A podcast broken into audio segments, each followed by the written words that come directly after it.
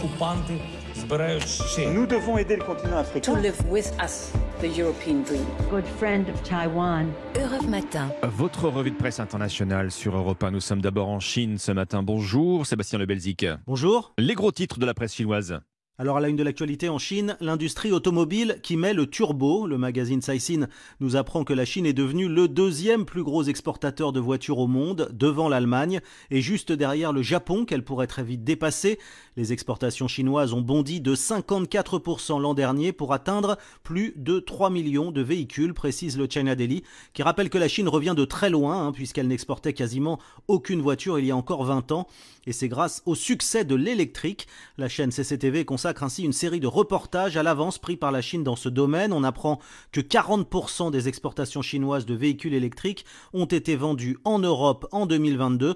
L'Europe où une voiture électrique sur 10 est désormais made in China. Nous sommes maintenant au Liban avec vous, Inès Gilles, à la une des journaux libanais.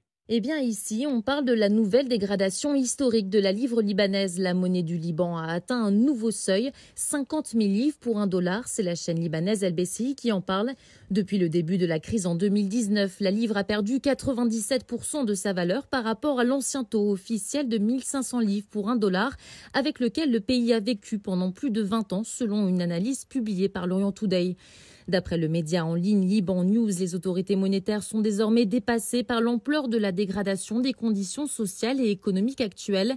Cette situation, eh bien, elle pourrait amener à une nouvelle hausse importante des prix, y compris des produits de première nécessité qui ne font plus l'objet de subventions, comme le carburant ou le lait maternel. On s'envole enfin pour le Canada avec vous, Alexandre Lepoutre. De quoi parle la presse canadienne?